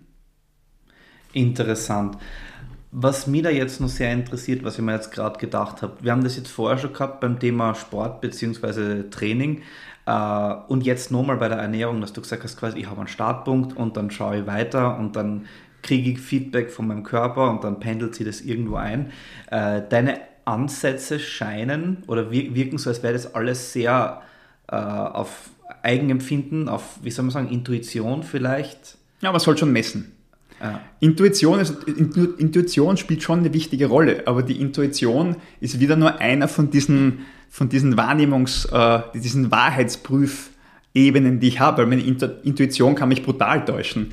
Es, ich ich finde es nicht schlecht, wenn man gerade beim Gewicht, beim Gewicht, wo man Sachen messen kann, wenn man die misst, ob auch dann wirklich das passiert, was ich wollte. Und dann muss man, sollte man auch hier und da seine Ansätze, ähm, sollte man sich anschauen, ob, ob, ob man sollte eine Bilanz ziehen. Weil oft ist es so, man, das ist ein, so, ein, so ein Vorhersagefehler. Ich, ich sage zehnmal voraus, heute wird es regnen, dann regnet es auf einmal, sage ich, ah, ich bin der, der Wettervorhersagekönig, weil ich diesen einen Hit halt habe. Also da muss man, das kommt wieder zurück auf diese Selbstwahrnehmung. Da ist total wichtig, dass man misst und dass man dann äh, sich kritisch selbst anschaut oder das, was man macht, anschaut und dann adaptiert von dort. Und ich glaube, das ist so ein, ein genereller Punkt, der sich durch meine Trainingsphilosophie ein bisschen zieht, dass man mal machen sollte, versucht keine katastrophalen Fehler zu begehen, äh, sondern kleine Fehler und die häufig und dann nachjustieren und so den Weg, den eigenen Weg findet. Weil gerade Ernährung und Training ist ein sehr, obwohl wir alle dieselben Körper haben und, und die Körper ähnlich funktionieren, gibt es doch starke individuelle Anpassungen. Ich, das ist jetzt super, super äh, flapsig gesagt, aber manche Leute essen eine Erdnuss. Kennen Ja, gerade amerikanischen sagen, Filmen. Allergien, Unverträglichkeiten. ne? Ja, und auch wenn, wenn jetzt, ein, wenn ich jetzt, wenn mir jetzt wer die Erdnussdiät verkaufen will und mir erzählt, dass das das Beste ist, um Gewicht zu verlieren, jedes Mal, wenn ich Erdnüsse kriege, es schwillt mein Gesicht rot an, dann ist es vielleicht nicht der richtige Weg für mich. Und da muss man, jetzt in dem Extrembeispiel wird man wahrscheinlich nach dem dritten Mal wird man keine Erdnüsse mehr essen, aber da muss man auf, glaube ich, auf viel subtilere Anzeichen irgendwann reagieren. Man sollte, man sollte den Dingen eine Chance geben, soll es ausprobieren, dann muss man sich kritisch mit dem auseinandersetzen und schauen, liegt es an mir, ja, habe hab ich einen Fehler gemacht oder, und dann muss man sein Resümee daraus ziehen und versuchen, äh, daraus zu lernen. Äh, du hast jetzt gerade dieses äh, Wort gebraucht, Selbstwahrnehmung. Das ist vielleicht besser als äh, Intuition ist vielleicht falsch. Äh, Selbstwahrnehmung ist vielleicht eher das, was ich gemeint habe, weil ich gemeint habe, du baust deine Ansätze auf Selbstwahrnehmung scheinbar stark auf. Du hast jetzt gerade gemeint, auf subtile, äh, subtile Reize oder wie hast du gesagt, subtiles Feedback äh, reagieren. Diese Wahrnehmung, das auch so stark zu spüren, äh, kriege ich was mit. Ähm, ist das was, was man hat? Ist das was, was man entwickeln kann? Hast du das entwickelt oder ist das einfach? Ich glaube, es entwickelt sich mit der Zeit einfach. Ich glaube, dass, Entschuldigung, Ja. das, äh, äh, zu präzisieren, ich glaube, ganz viele Leute haben das, die kriegen dieses Feedback auch nicht. Gerade noch jüngere Leute, die äh, waschen sie Hausnummer äh, drei bis viermal die Woche abends eine Pizza rein und fühlen sie nicht großartig anders, als Ja. wenn, wenn sie dann äh, Salate essen oder was auch immer. Ne? Ich glaube, das sind, je mehr man sich mit dem beschäftigt, desto, desto feiner wird das. Das ist eine, eine, eine, eine glaube ich, eine Erfahrungssache. Man- Das ist so, Jetzt rede ich wieder über was, wo ich nicht eigentlich mich nicht auskenne, aber Musik, je mehr ich mich, wenn, wenn ich jetzt höre, wie wir singen, dann höre, höre ich, ob mir das Lied gefällt oder nicht. Und wenn aber ein, ein Opernsinger das hört, dann hört er jede Note und hört jeden kleinen Fehler. Also je, je mehr man sich mit was beschäftigt, desto präziser wird auch die Wahrnehmung davon, denke ich. Das ergibt auf jeden Fall Sinn, ja.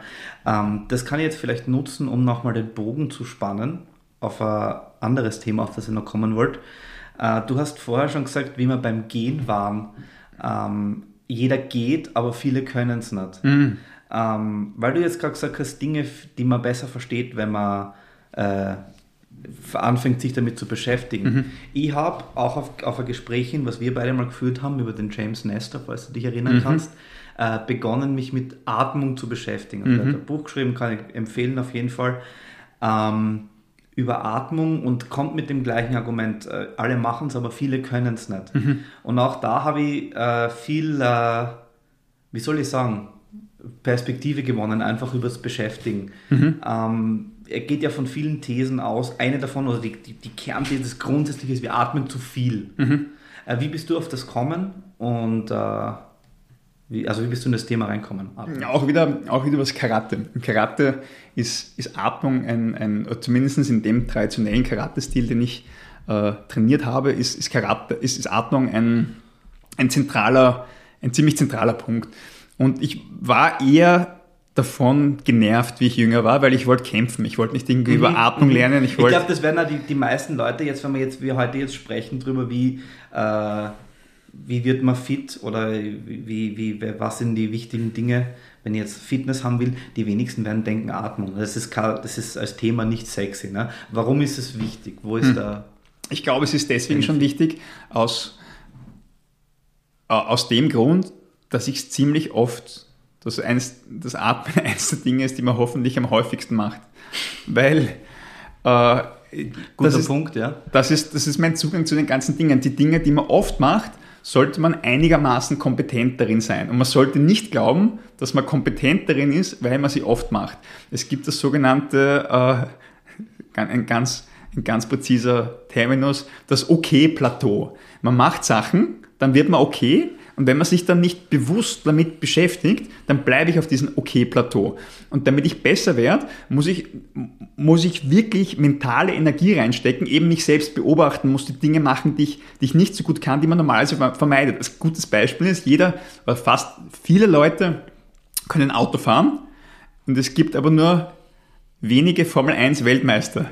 Mhm. Äh, und jeder glaubt aber, von, das ist auch ein lustiger psychologischer Effekt, jeder glaubt von sich, dass er ein guter Autofahrer ist oder zumindest überdurchschnittlich und das geht sich rechnerisch nicht aus. Ja, absolut. Ähm, und beim Atmen ist es genauso. Atmen, gehen, äh, das sind Dinge, die mache ich einfach total oft und deswegen lohnt es sich, glaube ich, wenn man sich mit denen beschäftigt. Und zurück zum Zugang. Im Karate, ich hatte, ich hatte, keine, ich hatte keine Lust drauf, weil mir war wichtiger, dass ich, dass ich dass ich cool kicken kann und, und kämpfen kann. Ähm, habe aber, was war immer schon auf meinem Radar. In den letzten Jahren ist es auch vor allem durch den Wim Hof äh, sehr populär geworden. Das war auch mein ursprünglicher Einstieg dann damals. Ja, bei mir war es ja, bei ja. mir war es mein, mein Re-Entry quasi sozusagen, weil der hat das dann ist, vor allem weil immer man redet immer so schlecht über dass, dass Dinge äh, vermarktet werden, aber man, man, hätte die Dinge, ansonsten wären sie wahrscheinlich auch nicht aufs eigene Radar gekommen. Mhm, es absolut, ist nicht, ja, es ist ja, nicht immer ja, schlecht, dass das Zeug, dass das Zeug verkauft wird. Weil man ist immer, man ist immer nur Snobby, wenn es dann die anderen, wenn die anderen dann auch dazu kommen, wenn man nicht mehr die, in der elitären Gruppe ist, man, ah, das, tut man das so ein bisschen ab. Aber das ist, das ist, das ist schon wichtig. Und bei der Atmung äh, bin ich dann auch vor eigentlich nicht so lang, vor fünf Jahren habe ich dann wieder ein bisschen mit dem zu beschäftigen begonnen. Äh, manche, manche, zum Beispiel Yoga, die, da ist das bisschen damit verbunden. Die haben, die haben überrissen, dass das wichtig ist und beschäftigen sich damit, aber beschäftigen sich meistens aus einem sehr, also einem relativ einseitigen also einen einseitigen Aspekt damit. Und Atmung ist so ein, ein, ein Metaskill, der alle Sachen durchdringt, weil Atmung brauche ich, alle, alle Sachen Fitness äh, betrifft, weil Atmung brauche ich beim, beim Jiu-Jitsu, dass mir die Luft nicht ausgeht. Atmung brauche ich, wenn ich, äh, Atmung kann wichtig sein, wenn ich in einer Stresssituation bin und mit der besser klarkommen will. Äh, und Atmung kann aber auch wichtig sein für meine generelle Haltung. Also wenn ich eine, eine, eine Dysfunktion da habe, kann das äh, negative Effekte haben. Jetzt ähm, gibt es auch da verschiedene Schulen. Es gibt eben den Wim Hof, der, diese, der sein, sein eigenes System hat, der hat das, ich, ich denke, da lehne ich mich aus dem Fenster, der, hat, der war selber ein Yogi und hat sich dann mit dem äh, beschäftigt und hat das, das ein eigenes Stil entwickelt. Es Nein, das, stimmt auf jeden Fall. Also ich, habe sein Buch gelesen, mhm. da hat scheinbar, glaube ich, irgendwie im Himalaya-Gebirge oder so mal einige Zeit verbracht und hat äh, sich ja mit so spirituellen Lehren auseinandergesetzt und dann seine Atmung, glaube ich, geht ja zurück auf dieses Tumo, ne? Genau, ja. Was ja, glaube ich, äh, also Art, Art spirituelle oder aus dem Spirituellen auch kommt, ne? Ja, da, da ist wieder ja. diese, diese äh, nicht die Dualität, sondern diese Polarität von Körper und, und Geist. Und die Atmung ist halt ein, eine gute Schnittstelle zu dem, weil die Atmung ist eigentlich eine, eine, eine unbewusste Körperfunktion, die ich aber bewusst steuern kann. Das heißt, jetzt, wo ich es erwähnt habe, denkt jeder an die eigene Atmung, aber wenn man, mhm. wenn man das nicht macht, man atmet trotzdem. Nur weil ich nicht dran denke, höre ich nicht auf zu atmen. Aber ich kann mit der Atmung andere Prozesse, die eigentlich nicht meiner Kontrolle unterliegen, das ist auch eine Prämisse von Wim Hof, beeinflussen. Mhm. Ich kann meinen Puls wahrscheinlich äh, beeinflussen. Ich kann meine, meine CO2-Levels im Blut beeinflussen. Das ist ja nicht was, dass ich einfach nur, dass ich mir denken kann, mm, CO2 höher, aber ich kann meine Atmung beeinflussen mhm. und habe so indirekten Einfluss drauf. Und ich habe auch über die Atmung Einfluss auf meinen, auf meinen äh, psychologischen Zustand. Ich kann mich in eine Panikattacke reinatmen oder ich kann mich beruhigen. Und ich denke, dass, dass Atmung sich eben lohnt, weil es so, so viele verschiedene Anwendungsmöglichkeiten hat. Momentan beschäftige ich mich sehr mit der Rolle von, von der Atmung in der Haltung. Also die Atmung ist total wichtig für gerade dass ich korrekt atme und mein Diaphragma richtig einsetze, ist total wichtig, dass ich meine Wirbelsäule stabilisieren kann. Und das wiederum ist total wichtig für viele Stretches. Weil wenn mein, mein Torso nicht stabilisiert ist, nicht zum Beispiel eine, eine, eine, so ein, ein Hüftbeuger-Stretch macht, den jeder kennt, so einen langen Ausfallschritt, dann wird immer mein, mein, mein Rücken die Bewegung machen und nicht die Hüfte. Und wenn ich da meine Atmung gut kontrolliere, und das kann jeder ausprobieren, äh, merkt man richtig, wie sich der Stretch verschiebt von Rücken in dort, wo ich ihn eigentlich hinhaben will. Und dann hat es auch noch die, die zusätzliche, ähm, zusätzlichen Benefit, dass zum Stretchen äh, will ich in einen beruhigten Zustand kommen. Ich will nicht in einem aufgeregten Zustand sein, weil dann lasst der Körper nicht locker. Man, man kann sich das vorstellen, ich, ich, ich muss in einen Stretch, ich, ich, mein, ich mache zum Beispiel eine Seitgrätsche und dann weiß ich, ich habe jetzt eine Minute Zeit und nachher muss ich weg dann werde ich nicht weiter entspannen und weiter runterrutschen. Aber wenn ich in den Stretch gehe und mal dort entspanne und über meine Atmung auch versuche, meine Entspannung zu erzwingen, was ja paradox ist an sich, mhm. äh, komme ich besser in den Stretch rein. Also Atmung hat für viele Sachen in der Fitness eine Anwendung. Fürs Gewichtheben ist die Atmung total wichtig. Da gibt es dieses Bracing, das, das total trendy ist, wo ich äh, um die Spannung im Oberkörper zu erzeugen. Genau, diesen, ja, diesen ja. Intraabdominaldruck, dass ich quasi wie einen, einen körpereigenen Lifting-Belt habe, dass ich mir da nichts ruiniere, wenn ich meine, meine schweren Kniebeugen mache. Und äh, das, das alles ist, also Atmung ist auch so ein großer Begriff, aber es sind alles verschiedene Anwendungen für die Atmung. Und das Atmung umfasst halt einfach mhm. viele Themen. Mhm. Das ist alles natürlich voll interessant, aber ist schon recht spezifisch, ne? wie du sagst, der Einfluss jetzt auf einen Stretch oder, oder einen spezifischen Lift. Äh, vielleicht gehen wir es nochmal, wenn das okay ist, ein bisschen grundsätzlicher Sehr an, gerne. so wie wir es vorher auch gemacht haben. Vielleicht hört uns jetzt jemand zu und der hat noch nie in seinem Leben nachgedacht, wie er atmet. Mhm. Jetzt hast du gerade gesagt, man sollte das richtig machen, wenn man es oft macht, was mhm. beim Atmen hoffentlich der Fall ist, was ja. total nachvollziehbar ist. Ähm, dann wäre jetzt die Frage, wenn jetzt das erste Mal mir bewusst worden bin, mhm. äh, dass das vielleicht wichtig ist und dass ich das vielleicht ganz so gut mache, wie ich glaube. Wo setze ich an? Wo fange ich an? Was ist das Grundsätzliche, wo ich sage, damit muss ich mich auseinandersetzen? Mhm. Ich kann äh, vielleicht da kurz auf meine persönliche Erfahrung eingehen. Ich habe äh, damals ähm, an, äh, angefangen mit dem Nestor mhm. und habe mir dann einmal im Schlaf die, die, den Mund zugepickt. Ja. Und äh, bin am äh, nächsten Tag aufgewacht und habe mich gefühlt wie ein neugeborenes Baby. Also mhm. so habe ich in meinem, in meinem äh, Leben noch nicht erlebt. Mhm. und habe dann auch das gemacht, was er gemacht hat, nämlich sich im Schlaf aufzunehmen. Und bin dann draufgekommen, dass ich eigentlich Schlafapnoe habe. Mhm. Was ich eigentlich, ich habe es 22, 23 Jahre meines Lebens nicht gewusst. Und das war, das war für mich wirklich, kann man eigentlich fast sagen, jetzt ohne zu pathetisch sein zu wollen, lebensverändernd, mhm. äh, dass ein, simples Pickel am Mund äh, das eine Lebens, eine Lebensqualität steigert. Das mhm. kannst du gar nicht vorstellen. Ne? Äh, was sind noch so andere Dinge deiner Meinung nach, wo ich sage jetzt, äh, ich kann das mal machen, ich kann es mal probieren, ich kann mal da ansetzen, zu schauen, ist das Thema Atmung Ja. was, was mich interessiert, was mich weiterbringt? Breathing Hacks. ähm, eine Sache, die man, es gibt den sogenannten Bolt Score. Hast du schon mal gehört? Ja, das ist vom, äh, vom äh, Oxygen Advantage, ne? Ja, Den, genau. äh, ja. Also Die- um das mal zu Breath Hold Time, ne? Also, Genau, na, es ist eigentlich, ich atme aus und ich schaue, wie viel, wie äh, resistent quasi mein Körper gegen das CO2 ist. Ich, ich, ich setze mich hin, ich sitze in einer entspannten, entspannten Haltung, sitze gerade und atme tief aus. Und dann schaue ich, wie lang mein Körper braucht, bis ich das erste Mal einen Atemhunger entwickle. Was auch total interessant ist, weil Atemhunger, man hat, für, für Essen hat man ein Wort Hunger, für Wasser hat man ein Wort Durst, aber für, für die, der, dem Verlangen nach Luft gibt es eigentlich kein eigenes Wort. Deswegen nennen wir es Atemhunger. Das heißt, wenn ich dann das erste Mal, die meisten Leute spüren so in, in der Gegend vom Hals oder ein bisschen drunter so eine Kontraktion, wann der Körper das erste Mal sagt so, hey, es wird wieder an der Zeit einzuatmen. Und da gibt es dann verschiedene Zeiten und je länger diese Zeit ist, desto besser ist es. Du hast mir's- also es, es ist eh mittlerweile für, für, die, für viele, viele Leute in der Fitnessszene, das C, äh, CO2 ist total äh, gehypt. CO2-Resistenz. CO2-Resistenz, genau. Aber man merkt, wenn man das in einem Raum voller Leute macht, merkt man wirklich, dass da große Unterschiede gibt und dass manche Leute halten es total lang aus und manche nicht so lang. Und das ist mal ein guter Anhaltspunkt, nämlich auch wieder fürs Messen. Da kann ich schauen, wenn ich Atemübungen mache, ob sich das verändert. Und dann ist die Frage, ob das gut ist, wenn sich das verändert. Das muss man jetzt mal den Leuten, die das in den Raum stellen, glauben, würde ich sagen. Und dann gibt es auch noch eine, eine coole Technik, die man ausprobieren kann, die heißt Feather Breathing. Da nimmt man den Finger, so wie man sich so einen, einen, einen, einen Schnauzbart macht, unter, unter Also hält ihn unter die Nasenlöcher Hältst du horizontal. unter die Ja? Nasenlöcher und dann versucht man einfach, dann, dann spürt man den Luftzug, wenn ich durch die Nase atme. Generell gibt es zu sagen, Nasenatmung ist die, ist die überlegene Atmung. Was sagt, also der, zumindest der James Nestor und andere sagen, Nasenatmung ist besser als Mundatmung. Im Englischen sagt man sogar zum Trottel, sagt man es ein Mouth, Mouth Breathing. Breather, ja, also Ja. als Schimpfwort eigentlich fast. Ne? Ja, genau. Ja.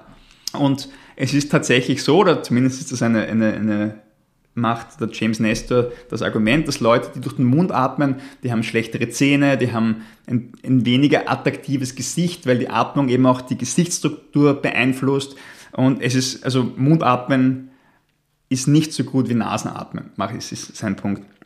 Und jetzt atme ich, habe ich den Finger immer noch unter meiner, auf meiner Oberlippe und atme durch die Nase und versuche den Atemzug zu spüren, nämlich wie, wie fest atme ich ein und wie fest atme ich aus.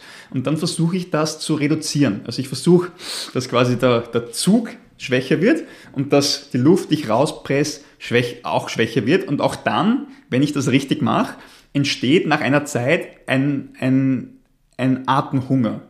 Und was ich mit dem mache, ist einfach, ich versuche meine Atemfrequenz ein bisschen zu reduzieren und schwächer zu machen. Weil gerade auch beim Atmen macht auch der James Nestor das Argument dafür, dass es wie beim Essen und wie bei allen Sachen ein, ein, ein Überkonsumptionsproblem gibt. Und die meisten Leute sagen, da atmen zu viel äh, und ähm, das ist gar nicht gut.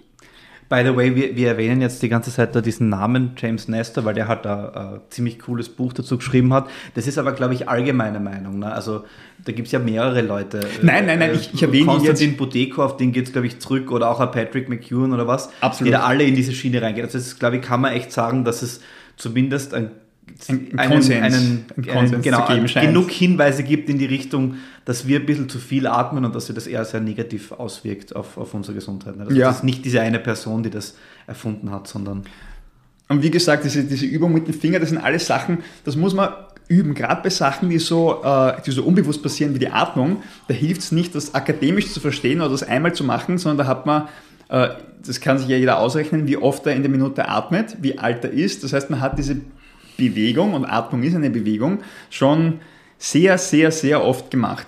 Und das wird jetzt nicht von einem Tag auf den anderen weggehen. Das heißt, man muss, man muss sich mit diesen Sachen wirklich beschäftigen. Und deswegen auch vielleicht ein, ein, ein genereller Fitness-Tipp, dass man irgendeine Form von Breathing Practice in sein Training, wenn man sowas hat, oder in seine Tagesroutine einbaut. Und das muss jetzt gar nichts Spirituelles sein, das kann auch im Stretchen passieren. Dass ich einfach im Stretchen schaue, wenn ich meine Atmung verändere, wie wirkt sich das aus? Und dass ich mich dann, da kommt wieder so selbst, äh, erforsch, äh, selbst erforschende Aspekt, dass ich mich einfach ein bisschen mit dem beschäftige. Und dann nehme ich mir Sachen, die schon Leute, die schlauer sind als ich und die sich länger mit dem beschäftigt haben, mir zur Verfügung stellen, wie eben diese verschiedenen Arten mit äh, Systeme, die wir da erwähnt haben, und nehme da eine Methode und spiele mich dann einfach mit denen und schaue, ob das für mich einen guten Effekt hat.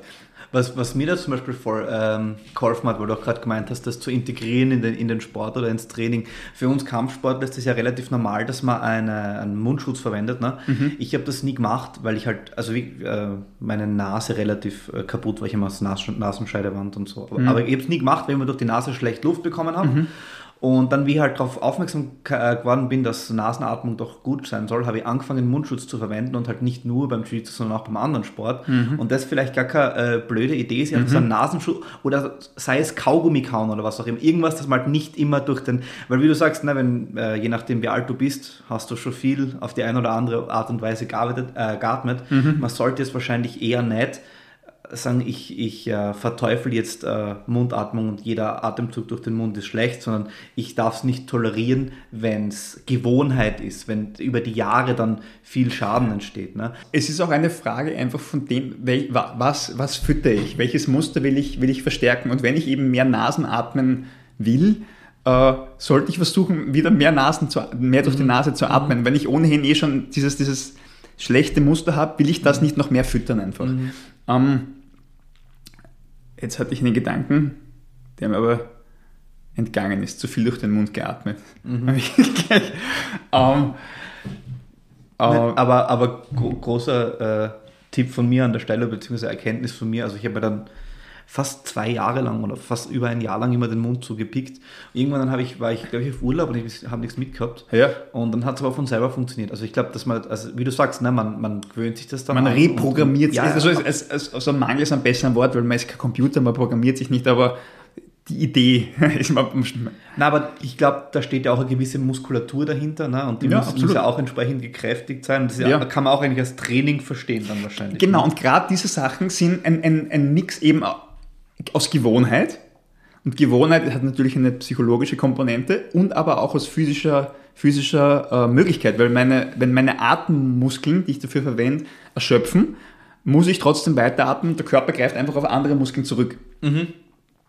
Und das, das durch, äh, zum Beispiel beim, wenn ich jetzt, man kann diese, ähm, man kann diese Sachen, wenn ich zum Beispiel einen Tipp befolge und einfach viel gehe, kann ich beim Gehen versuchen, nur durch die Nase zu atmen. Und dann kann ich da so wie, da gibt es verschiedene Spiele, da kann ich so Breathing Ladders machen. Ich kann einfach schauen, dass ich, mein, dass ich für 10 Schritte meinen Atem anhalte. Und dann schaue ich, ob ich 20 Schritte meinen Atem mhm, anhalten kann. Mhm. Oder äh, kann schauen, wie schnell kann ich gehen, ohne dass ich das Bedürfnis habe, durch den Mund zu, zu atmen. Also da kann man, da finde ich es immer ganz gut, wenn man eben gerade diese verschiedenen Fitnessboxen, die man hat, wenn man die versucht einfach abzuhaken, weil es hat einfach keiner Zeit. Das, es gibt so, es gibt gewisse Fitnesstrainer, die geben immer Tipps und wenn man deren, ihren Tipps folgt, müsste man 36 Stunden am Tag irgendwelche Fitness-Sachen optimieren und das macht ja niemand. Äh, mhm, mhm, deswegen ist oft eine, eine, eine Effizienzfrage, weil auch das ist ein, ein eine Erfahrung, die ich gemacht habe. Wie ich jünger war, habe ich einfach urviel trainiert, auch sowohl im Jiu-Jitsu als auch mit dem Fitness. Ich habe wirklich sehr viel Zeit damit verbracht und je äh, reifer man wird, hat man einfach andere, andere Prioritäten oder andere Sachen, die man machen will, dann äh, kann man das, die Probleme nicht mehr lösen, indem man einfach mehr Zeit drauf schmeißt, sondern man braucht cleverere Lösungen. Und eine clevere Lösung ist einfach die Zeit, die man hat, äh, effizient zu nutzen, indem ich einfach zum Beispiel meinen, ich hasse das Wort Lokomotion, weil das immer, das ist immer so gehen. Vorwärtsbewegung. Ja, mein, ja. Wenn ich einfach mein, mein, mhm. mein, ich weiß es nicht, mein, einfach das, was jeder normal macht, wenn ich mein Gehen kombinieren mit so ein paar Atemübungen, dann habe ich, und gleichzeitig mit einem Hund geht, den ich mir besorgt habe für meine Fitness. äh, ja, das, das halte ich für sehr sinnvoll. War ein Affiliate-Programm für Hunde auf jeden ja. Fall. Ne? Aber ich, ich, ich habe jetzt das Gefühl, man kann jetzt wirklich aus unserem Gespräch einen äh, ganz klaren roten Faden deduzieren oder zwei. Das eine ist, so, so kompliziert ist es nicht. Mhm. Weil sogar du als jemand, der sich halt wirklich lang damit auseinandergesetzt hat, sagst nämlich, ja, alles ist eigentlich recht grundsätzlich. Du hast gesagt, jeder soll essen, was er will. Äh, such, such dir irgendeinen Sport. Na, äh, was er will. da sind wir wieder bei diesem... Natürlich, natürlich nicht, natürlich nicht. Aber es ist alles nicht so komplex. It's not man soll sich science. nicht davon abschrecken. Man soll sich auf jeden Fall nicht davon abschrecken lassen, wenn es komplex wirkt. Ja, ja. Und der, der zweite, zweite große Takeaway für mich persönlich war der, der, der Wert, den du legst auf, auf, auf Eigenwahrnehmung. Mhm. Also quasi alles, alles versuchen zu. Ich, ich bin so ein Typ, ich, ich versuche immer für alles, also bei allem, was ich mache, versuche ich Anleitungen zu finden, wie ich es richtig mache. Äh, dann vertraue ich auf das mhm. äh, und versuche dem zu folgen. Und das, ja, kann, ein das, das, das, ist grundsätzlich nicht falsch, kann dazu führen, dass du immer weiter suchst, immer weiter suchst, die perfekte Lösung willst, im Endeffekt dann das gar nichts machst, weil du die perfekte mhm. Lösung nicht findest. Ne? Ist ein interessanter Ansatz. Das Optimum-Stop-Problem Brauche ich eigentlich alles, ja okay, das, das unter dem leide ich ganz... Nein, nein, aber... Das Optimum-Stop-Problem ist zum Beispiel die Frage, äh, wann ich möchte mir das beste Buch von Amazon bestellen. Was müsste ich dazu machen? Ich müsste mir eigentlich alle Bücher auf Amazon durchlesen und dann kann ich erst beurteilen, was das beste Buch ist. Aber das kann ich natürlich nicht machen, weil ich nicht unendlich viel Zeit zur Verfügung habe oder weiß ich die, die tausenden mhm. Jahre, die ich brauchen würde, das zu lösen, sondern wann habe ich genug gelesen, dass ich ein Buch aussuchen kann, das gut genug ist. Ja, das ist, das ist, glaube ich, in vielen Bereichen eine wichtige Frage, die man sich stellen sollte, weil äh, ansonsten läuft man Gefahr, immer mehr Theorie zu inhalieren äh, und das dann so ein, ein, Selbstzweck wird, dass man dann, dass man anstatt, dass ich eine halbe Stunde stretch, lese ich eine halbe Stunde Bücher über die effizienteste Stretch-Methode und stretch dann fünf Minuten. Mhm. Die effizienteste Stretch-Methode bringt mir wahrscheinlich eine Verbesserung von, keine Ahnung, 20 Prozent. Und wenn ich aber, wenn ich jetzt 30 Minuten schlecht gestretched hätte, hätte ich unterm Strich mehr, äh, mehr Benefit gehabt. Ich, ich ohne Scheiß, ich schreibe mir das jetzt auf das werde ich, wie Optimum Stop Optimum, hast du gesagt. Optimum ja? Stop Problem. Okay. Weil da bin ich auf jeden Fall ein massives Opfer davon. Ähm, ja, äh, aber worauf ich hinaus Fall. wollte, vor eigentlich ist, äh, auch davon soll man sich nicht unterkriegen lassen, sondern im Zweifel einfach mal machen, schauen, wie es wirkt und dann adjustieren. Hm. Ist, glaube ich, so ein bisschen gibt's, Genau, da, da gibt es auch, es ist auch nur, ich glaube, ein sehr intelligenter Zugang, ist so ein bisschen wie, so wie Affen lernen. Ja? Ich, ich schaue mal, was der größere Affe macht und dann mache ich es mal nach. Und dann kann ich mein, meine eigenen Erfahrungen dazugeben und kann es entweder lassen oder bleiben oder äh, bleiben lassen oder modifizieren oder was anderes machen. Aber viel, ich glaube, es ist auch, ich weiß nicht, ob es der bessere Ansatz ist, dass ich einfach mal anfange, dann funktioniert meins nicht und dann am Schluss mache ich das, was ein anderer macht.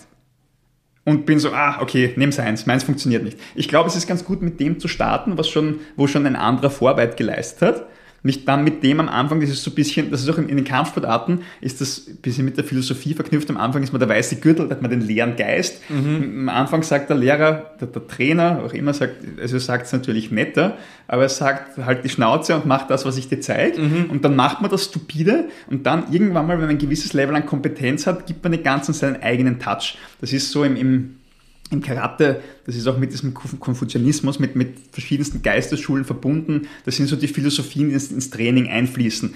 Und ich glaube, es ist kein schlechter Startpunkt, dass man sich einfach mal, wenn anderen, eben, wenn anderen schnappt, das gut macht, von dem abschaut, kopiert und wirklich blind kopiert. Blind kopiert. Auch die Sachen, die man glaubt, die ein Blödsinn sind. Weil am Anfang weiß man es einfach nicht besser. Mhm. Da gibt es auch einen Versuch, den, das ist einer meiner Lieblingsversuche, die ich immer erzähle, aber weil er für mich einfach so ein, so ein, ein Perspektivenwechsel war. Wenn man einem, einem kleinen, also einem menschlichen Kind und einem, einem Affen, zeigt ihnen eine durchsichtige Box. Und in der Box ist irgendwas drin, was die beide wollen, irgendeine Süßigkeit. Und dann kommt ein Mann und macht fünf oder ein paar Schritte, um die Box zu öffnen. Und dabei macht er einen Schritt, der offensichtlich unnötig ist.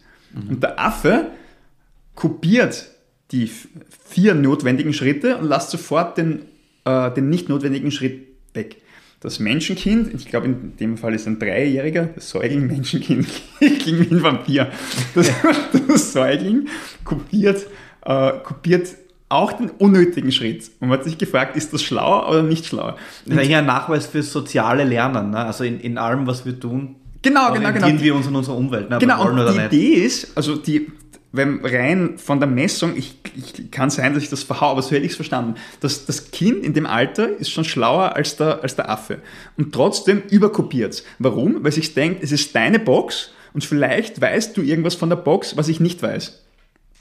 Und um jetzt die, die Kurve äh, zum, zum Lernen zu, äh, zu ziehen, ähm, man kann am Anfang oft nicht beurteilen, ob das, was ich lernen will, sinnvoll ist, weil dann würde ich es schon können. Das heißt, am Anfang überkopiere ich es einfach mal, mache es genauso, wie es der andere macht. Und dann, wenn ich ein bisschen mehr Verständnis davon habe, dann kann ich es dann äh, modifizieren. Also das sind zwei, glaube ich, zwei Fallen, in die man tippen kann. Nämlich die eine ist so ein bisschen der, der blinde Pionier, der einfach mal in irgendeine Richtung vorprescht. Und das andere ist halt der Theoretiker, der erst nachdem er fünf Studien drüber gelesen hat, den, den, den ersten Schritt setzt. Und ich finde, man sollte man sollte irgendwie einen Mittelweg zwischen den beiden finden. Das ist mein Zugang. Interessant, interessant. Ich hoffe auf jeden Fall, dass wir da jetzt einiges dabei gehabt haben, wo Leute was draus ziehen können. Äh, ich habe schon das Gefühl auf jeden Fall. Ähm, wenn du jetzt noch abschließend äh, etwas herausstreichen müsstest aus dem, was wir jetzt geredet haben heute, da war jetzt viel dabei über Sport, über Ernährung, über alles Mögliche, was so äh, körperliches Wohlbefinden angeht. Was war deiner Meinung nach das Allerwichtigste? Wenn jetzt also quasi, wenn uns jetzt jemand zugehört hat und mhm. der tut jetzt seine Kopfhörer raus und legt das weg, was soll der letzte Eindruck sein, das Allerwichtigste, wo man sagt, das muss man mitnehmen? Das ist das, der mhm. eine, eine Knackpunkt, äh, von dem man am meisten profitiert.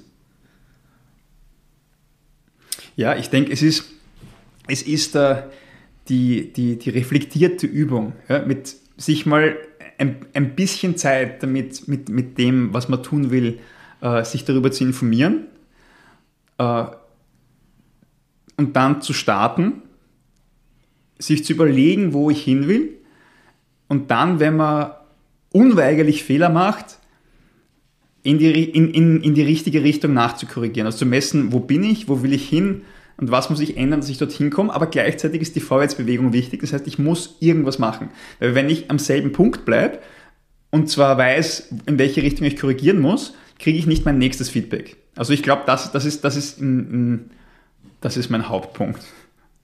Interessant, das klingt jetzt schon fast, äh, haben wir schon fast die Fitness verlassen. Da geht es, das ist jetzt schon fast Lebens, äh, Lebensrat. Nein, es, man kann es vielleicht auch für Lebens, das, das möchte ich mir absolut nicht anmaßen. Nein, nein, das meine ich, das kann man eigentlich fast umlegen auf, auf fast alles, ne? Ja. Diese, die Herangehensweise. Und, um ein, ein, also praktisch würde ich sagen, ist, ist man kann, was, was ein, ein, ein guter Praktisch ist, einfach die, die Bewegung erhöhen. Mehr gehen, nicht, nicht zu lang sitzen, das, da wird wahrscheinlich auch was dran sein, sich mit den Dingen beschäftigen, die man häufig macht.